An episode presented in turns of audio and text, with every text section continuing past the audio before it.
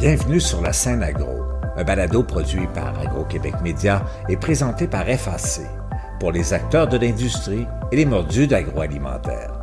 Nous partageons l'actualité, des entrevues exclusives, des dossiers, portraits d'entreprise et plusieurs sujets liés à ce secteur représentant un véritable moteur pour l'économie du Québec. Bonne écoute. Ici Lionel Levac. Même millénaire, l'hydromel rajeunit et ses producteurs font preuve d'imagination et d'innovation, avec des breuvages bons et surprenants. La gamme des hydromels est de plus en plus vaste et on a vu apparaître sur le marché toute une gamme d'alcool de miel, ceux-là issus de la distillation. Les récentes consultations de l'ITHQ et de l'ITAQ sur les besoins dans les différents sous-secteurs du monde québécois des alcools ne pouvaient donc ignorer le domaine des hydromels et des alcools de miel. Et c'est ce dont je vous parle aujourd'hui. Voici donc mon reportage. René Bougie de Mielerie King Distillerie et Hydromellerie et Géraud Bonnet de la ferme apicole des Rochers D, tous deux porte-parole de l'Association des producteurs d'hydromel et alcool de miel du Québec, soulignent que leur secteur est très spécifique. Il faut nous voir comme un produit agroalimentaire valorisant en, soi, là, parce qu'actuellement, il n'y a pas... Un produit qui fait l'identité, qui est une exact, qualité. qui s'inscrit dans notre terroir, surtout nous autres, en plus, avec le miel. on s'entend, chacun des producteurs, c'est ça qui fait la beauté de la chose, étant donné que nos, nos abeilles butinent à 3 à 5 km de rayon autour de la ruche, mais chacune de nos hydromels, même si on prenait la même recette, là, par exemple, chose qui n'est pas le cas, là, mais même si on prenait la même recette, mais nos hydromels, ils goûteraient pas la même Ah, chose. mais nous, on est. Tu sais, moi, j'ai, j'ai- en, en fait, ça, je prends même plus de recettes parce que d'une année à une autre, même si on voulait reproduire ce qu'on a fait, on n'est pas capable. Donc, euh, tu sais, je veux dire, euh, c'est, montrer que c'est parce que nos produits sont tellement ancrés dans le territoire puis dans nos savoir-faire évolutifs que c'est, irreproductible comme serait un, un vin de Bourgogne ou de Bordeaux ou je sais pas trop. Là. C'est, ça qu'il faut aussi commencer à comprendre. Il y a donc une méconnaissance du monde des hydromels. un des éléments majeurs en ce qui a trait à notre secteur d'activité, c'est le manque de connaissance ou de reconnaissance de notre secteur en tant que tel des hydromels et des alcools de miel. C'est pour preuve, euh, juste le document de présentation euh, de travail euh, du comité, mais n'incluait pas d'éléments qui concernaient les hydromels et les alcools de miel, même si on est un secteur en pleine effervescence, qu'on a plusieurs membres, qu'il y a un nombre de permis euh, croissant qui se rajoute. Mais ce constat-là, on le constate également lorsqu'on a fait réaliser, euh, avec l'aide du CETAC, un, un sondage par Léger Marketing auprès de l'ensemble des Québécois. Actuellement, la méconnaissance de notre secteur d'activité est également un des freins à l'épanouissement puis au rayonnement de notre secteur d'activité. Donc ça, c'est sûr et certain que c'est un élément, c'est parce qu'on parle souvent bière, cidre, spiritueux, vin, mais nous, on nous oublie dans, cette multitude de choses-là, tandis que on a des particularités qui nous sont propres, puis des enjeux également qui nous sont tout particuliers. Il va de soi que l'information est nécessaire pour tous et que la formation est essentielle dans le monde des hydromels et autres alcools à base de miel.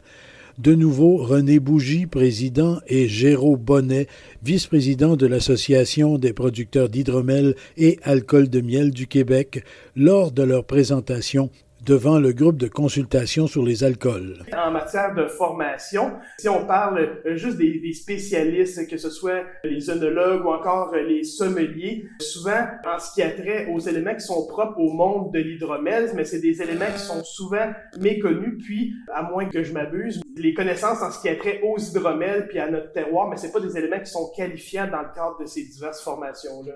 Ouais, souvent aussi, euh, les hydromels sont pas forcément présents dans les programmes, je, que ça soit les THQ. Ça nous arrive quelquefois d'être invités pour présenter, mais à titre euh, individuel, d'entreprise, d'avoir quelque chose qui est un peu plus euh, formel sur les sur- pour bien prendre conscience aussi de l'expansion euh, de ce qui se passe au niveau là, quand on a commencé l'association il y a trois ans, Mhm. c'est sûr que, tu sais, il y avait comme un pool de producteurs qui existait au Québec, là, une 15-20 euh, permis d'alcool depuis la fin des années 80. Il y en a là-dedans, c'est sûr que c'était aussi des entreprises peut-être un peu plus vieillissantes. Mais quand on a créé l'association il y a trois ans, on était cinq. Euh, là, on est rendu à 11. Et puis les nouveaux, euh, les nouveaux sont des nouveaux nouveaux qui viennent d'avoir leur permis aussi. Donc c'est vraiment comme une expansion qui, qui fait des, qui fait que débuter. Puis on le constate aussi aux États-Unis où il y a eu de- une grosse expansion dans les dernières années. Ça s'est multiplié par 10 euh, le nombre de producteurs. Euh, donc c'est ça, il y a cet engouement-là, mais on ne sait pas au niveau du marché qu'est-ce qui va se passer dans les prochaines années. Il y a beaucoup de cidre, de vin, tout ça augmente la production du Québec, c'est le fun. Mais en même temps, euh, de faire connaître nos produits on se fait souvent poser la question comment ça se boit l'hydromel? C'est quoi l'hydromel? Comment ça se boit l'hydromel? C'est comme si on disait comment ça se boit le vin? Ben, il y a vraiment une diversité de vins. L'hydromel, c'est peut-être encore pire parce qu'il y a souvent des co-fermentations. Il y a souvent, on peut, on peut travailler un peu comme on veut aussi, un peu plus qu'une approche, un peu plus comme une bière avec des, choses un petit peu plus légères en alcool, mais on peut travailler aussi des liquoreux, donc un peu plus comme des sites de glace. Euh, tout à l'heure, on, ça un petit peu parler dans les propositions alternatives au sauterne. Il y a aussi l'hydromel. C'est classiquement, on l'oublie. Donc c'est ça que ce travail à ce niveau-là, euh, auprès des, sommeliers, auprès des, des vendeurs aussi sur les points de vente, que ce soit en SAQ ou dans les épiceries et puis, euh, il y a aussi tout ce qui est formation, un peu plus de, de, la main-d'œuvre. Oui, exact. Je laisse rebondir là-dessus. Parce que de retrouver de la, main-d'œuvre qualifiée pour nous aider dans nos entreprises, mais c'est un enjeu en soi parce que, même nous, lorsqu'on se forme en la matière, il faut s'entendre, on est hydromélier, mais avec la réglementation au Québec, on doit premièrement et avant tout être apiculteur. Donc, on nous demande d'être apiculteur, d'être hydromélier, maintenant pour plusieurs même d'être distillateur parce qu'on a un volet alcool de miel qui se rajoute à notre gamme de produits, mais on nous demande aussi de faire la mise en marché, le marketing, la livraison, la livraison. le Donc, des on nous demande de, porter euh, tous les chapeaux. Donc, euh, c'est sûr certain que ça devient un enjeu, d'une part, pour nous-mêmes, à obtenir les activités de perfectionnement qui sont nécessaires, puis aussi qui rentrent dans nos horaires chargés parce que, c'est ça, on est déjà débordé. Puis d'autre part, quand on va être accompagné, puis qu'on va être épaulé, mais de trouver une main-d'œuvre qui est qualifiée, mais c'est aussi un enjeu en soi. Là. Oui, il y a certains consultants auprès de qui on peut faire euh, appel à leur service et tout ça, mais en ce qui a trait à des gens qui sont vraiment spécialisés dans le monde des hydromels puis des alcools de miel, mais il faut toujours emprunter à gauche et à droite à d'autres expertises, puis malgré le fait que on voit de plus en plus à plusieurs endroits dans le monde, j'ai juste à, penser par exemple à la Mead Institute euh, qui est en train de se faire aux États-Unis, mais il y, a, de plus en plus un, bagage de connaissances qui est en train de se construire, des gens qui se sont réseautés puis qui mettent en place des éléments qui, qui aident l'ensemble de la communauté euh, en la matière. Un autre élément aussi en ce qui a trait à la formation puis au développement des produits qui est intéressant de souligner parce que, tu sais, en gros, juste si on fait un petit aparté, un des freins majeurs au développement de notre secteur, comme le, mémoire qu'on vous a soumis le présente, c'est vraiment les éléments réglementaires, en fin de compte, que ce soit pour euh, la distribution, euh, la mise en marché, euh, avoir accès au marché public, ça c'est vraiment un frein majeur. Mais un autre élément qui est vraiment un frein puis qui touche tout particulièrement la formation, c'est l'accès au centre de recherche. Parce que si on prend euh, l'exemple, mettons, du CDBQ, qui offre des services euh, en matière de perfectionnement, de développement de recettes et tout ça, mais actuellement, si je prends l'exemple concret de notre entreprise, mais nous, on s'est fait dire par la Régie des alcools qu'on n'avait plus le droit de faire affaire avec le CDBQ parce que selon la réglementation, mais on n'est pas considéré comme des distillateurs au sens de la loi, étant donné qu'on est des distillateurs artisanaux, mais ça rentre pas dans la caractéristique de distillateur au sens de la loi. Fait que ce faisant, mais nous, on n'a pas le droit de sortir de l'alcool de chez nous pour aller réaliser des tests au CDBQ. Ce faisant, on n'a pas le droit de faire appel à leur service. Chose qui est totalement aberrante quand ces centres-là sont mis en place avec des fonds publics pour aider autant les industriels que les artisans comme nous. Hein. La même façon que, euh, en fait, quand on, va, on monte aussi des programmes de recherche, euh, ne serait-ce que pour faire analyser nos, nos, euh, nos produits, on peut pas les envoyer par la poste. Donc, tu sais, quand on a besoin d'avoir quelque chose qui est rapide, on n'a pas le droit d'envoyer quelque chose par la poste. Euh, donc, tu sais, c'est, on doit toujours jouer. Il y a toujours des, petits freins qui nous empêchent d'avancer. Donc, ça, c'est important. Et ce qui est intéressant, ce qu'il pouvait voir aussi sur la formation de la main-d'œuvre, c'est le côté euh, peut-être de nos, employés aussi. On est obligé toujours de les former en interne. Je sais qu'il y a quelque chose qui existe au niveau de la formation de brasseurs, mais il y aurait peut-être des volets à essayer d'intégrer un petit volet hydromel de la même façon que dans les programmes pour les sommeliers, d'avoir un volet hydromel. C'est sûr qu'une formation complète, complète, c'est peut-être euh, beaucoup pour notre secteur, mais en même temps, juste avoir des petits volets à chaque étape. Puis nous, on serait, on serait prêt à être partenaire là-dessus. Puis c'est sûr que pour l'instant, il faut juste compter sur les producteurs. C'est la seule instance qui existe. Exact. Chaque hydromellerie ou distillerie du miel a ses produits spécifiques. Comme je le disais dès le départ, on y trouve beaucoup d'innovations. Un exemple chez Cru d'Abeille. William Audet, copropriétaire de l'hydromellerie Cru d'Abeille à Lévis. C'est une jeune entreprise. Oui, effectivement. On a commencé à commercialiser il y a à peu près un an, le 5 juillet 2021. Donc, on est vraiment tout nouveau. On arrive sur le marché. Quels produits vous faites? Au lieu de faire de l'hydromel plus traditionnel qui se ressemble plus à un vin, nous, ce qu'on fait, c'est plus euh, léger, pétillant, en canette, plus faible en alcool un peu. comme vous le savez sûrement, les hydromels traditionnels, c'est plus 10, 11, 12, 13% d'alcool, c'est plus sucré un peu. Nous, on, a voulu faire de quoi d'un peu différent, donc c'est moins sucré, 4,5% d'alcool, plus léger, encore une fois pétillant, plus peintable, si vous me passez l'expression. Vous êtes en train de faire la démonstration que le secteur des hydromels, même si c'est une boisson qui est très, très, très vieille, l'hydromel, vous êtes en train de démontrer qu'on peut faire des produits nouveaux, on peut innover dans le domaine. Exactement. Pour être franc, par contre, on n'a pas inventé ce concept-là. Ça existe déjà aux États-Unis, en Grande-Bretagne. On a fait notre recherche et développement de notre côté avec nos propres moyens, mais on a constaté au cours du processus que ces produits-là existaient déjà, effectivement, dans d'autres pays. Donc, on voulait juste amener ça ici pour que les gens puissent apprendre à connaître ça. Vous êtes trois associés, je pense. Ah ben, on est deux, en fait, qui travaillent ici à temps plein. Euh, François, mon associé, et moi-même. Puis euh, Eva, la copine à François, nous aide énormément au niveau des communications, euh, de la pub. C'est vraiment une star là-dedans. On dit dans le secteur des alcools, de façon générale, que c'est pas facile.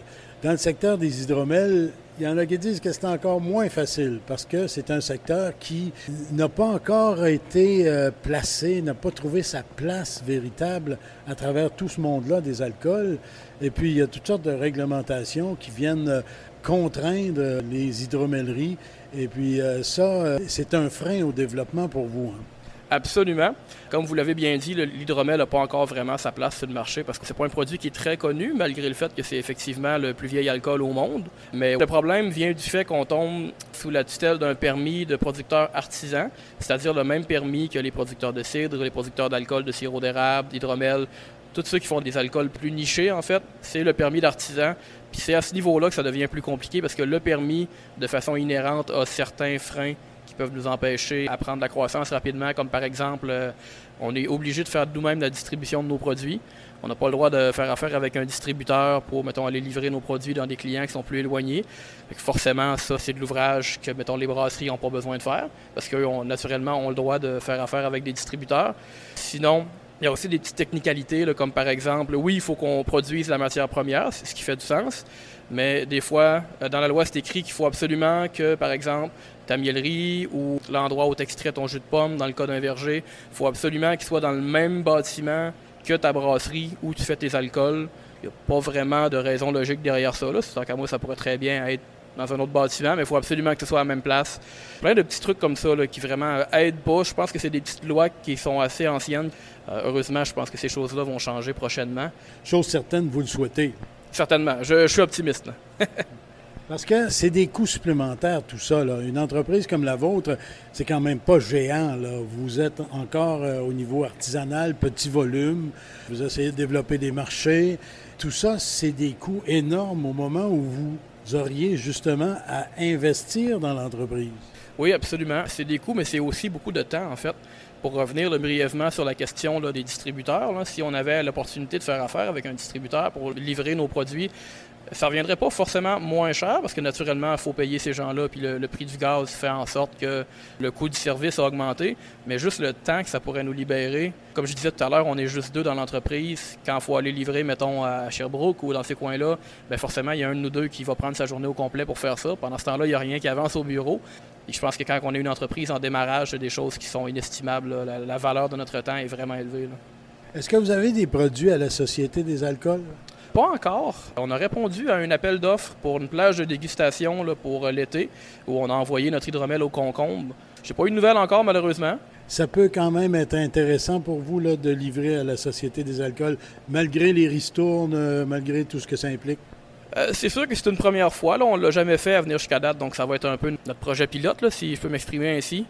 Mais je pense que ça pourrait effectivement être quelque chose d'intéressant juste pour la visibilité que ça peut donner, la portée que ça peut nous donner aussi. Vous savez, quand on livre à la Société des alcools, bien, on fait juste une livraison à leur entrepôt où eux viennent chercher puis eux s'occupent de le distribuer dans les succursales.